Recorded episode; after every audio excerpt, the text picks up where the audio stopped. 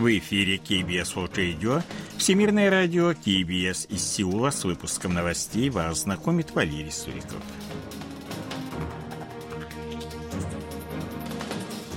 Основные темы этого выпуска военно-воздушные силы Республики Корея подняли в воздух около 80 самолетов в ответ на активность Севера. В Республике Корея создается комиссия по безопасности общественных объектов. Лидер партии «Сила народа» встретился с послом Китая в Республике Корея.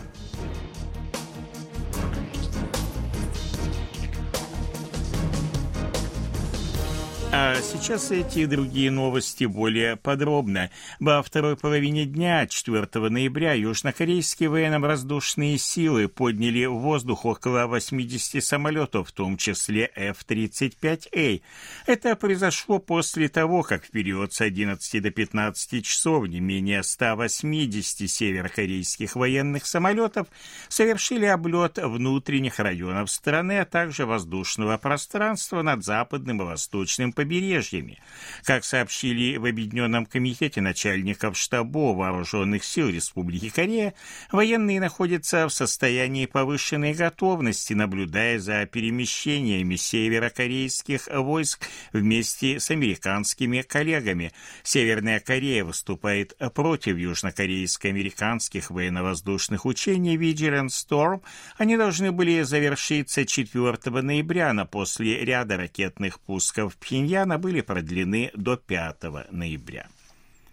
Вечером 3 ноября Северная Корея запустила три баллистические ракеты малой дальности в направлении Восточного моря. По данным Объединенного комитета начальников штабов южнокорейских вооруженных сил, они были запущены в 21 час 35 минут с территории уезда Коксангун, провинции Хванхэпокто.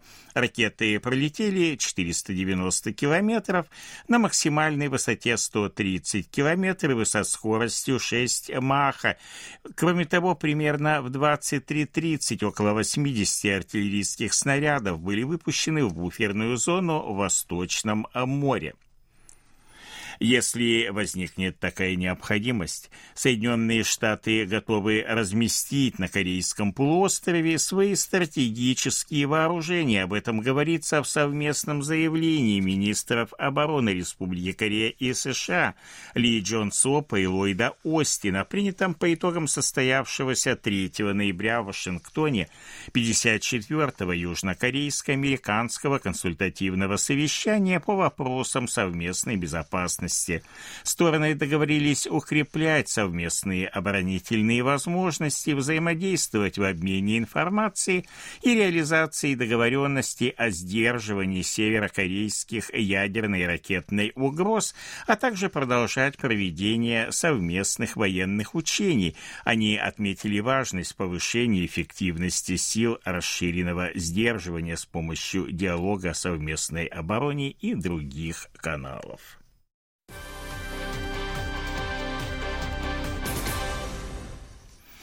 4 ноября в штабном комплексе в Керионде, провинции Чунчон-Намдо, состоялась встреча главнокомандующих военно-морскими силами Республики Корея и США адмиралов Ли Джон Хо и Майкла Гилде. Участники встречи обсудили вопросы сотрудничества. Они высоко оценили то, что в ходе многонациональных морских учений «Римпак» у побережья Гавайев в августе южнокорейские ВМС впервые провели комбинированные маневры ударной группы, включая операции по высадке морского десанта. Была достигнута договоренность обмениваться опытом и технологиями в рамках формирования в Республике Корея военно-морских беспилотных животных сил. 4 ноября в Сеуле президенты Республики Корея и Германии Юн Со Гёль и Франк Вальтер Штайнмайер договорились укреплять сотрудничество в сфере экономической безопасности, в первую очередь в области энергетики. Они сошлись во мнении о необходимости сотрудничать в противодействии ракетным угрозам Пхеньяна. Выступая на совместной пресс-конференции после саммита, Юн Со Гёль отметил, что Германия является одним из ключевых экономических партнеров Республики Корея. Он напомнил, что в настоящее время две страны расширяют контакты в сфере водородной экономики, информационных технологий и отраслей будущего. 4 ноября лидер правящей в Республике Корея партии «Сила народа» Чон Джин Сок встретился с послом Китая в Республике Корея Син Хаймином – он попросил Пекин активизировать участие в снижении напряженности на Корейском полуострове, возникшей из-за ракетной активности Пхеньяна. Мир и стабильность на Корейском полуострове соответствуют национальным интересам Китая, отметил Чон Джин Сок. Посол сказал в ответ, что Китай тоже обеспокоен эскалацией напряженности. Участники встречи обсудили южнокорейско-китайские отношения в целом. Лидер партии «Сила народа» напомнил, что Китай на протяжении 20 лет является основным торговым партнером Республики Корея. Чин Хаймин ответил, что Китай постепенно снимает карантинные ограничения и открывается внешнему миру, в том числе и Республике Корея.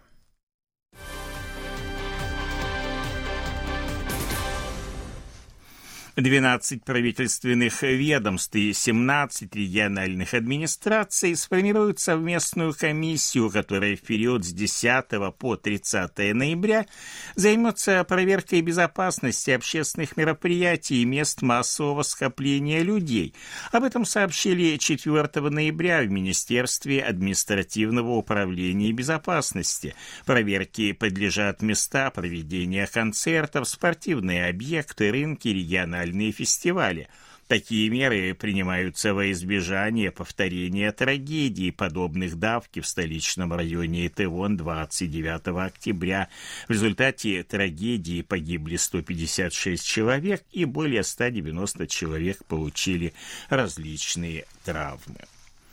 К настоящему моменту тела четырех из 26 иностранцев, погибших в результате трагедии в Сеульском районе Итевон, отправлены на родину. Принимаются меры по ускорению процесса выплаты финансовой помощи их семьям. Об этом заявил представитель МИД Республики Корея Им Сусок. В ближайшие дни в Республику Корея прибудут члены семей некоторых из погибших иностранцев. Правительство окажет им всевозможную поддержку. Обычно выплата финансовой помощи занимает около неделю, но в данном случае, благодаря сотрудничеству с мэрией Сеула, срок выплат был сокращен до трех дней, добавил представитель МИД.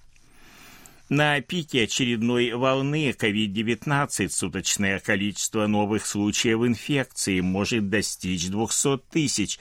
Об этом заявил премьер-министр Республики Корея Хан Док Су, выступая 4 ноября на заседании Центрального штаба по противодействию стихийным бедствиям и катастрофам.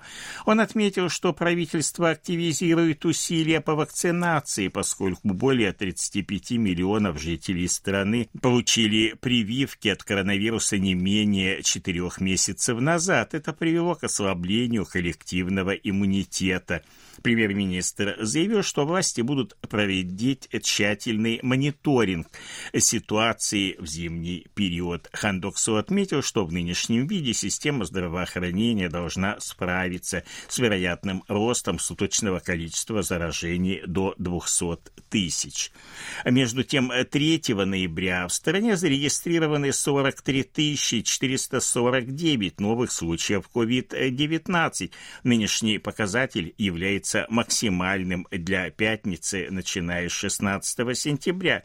Эксперты считают, что новая волна вируса уже началась или начнется в ближайшее время.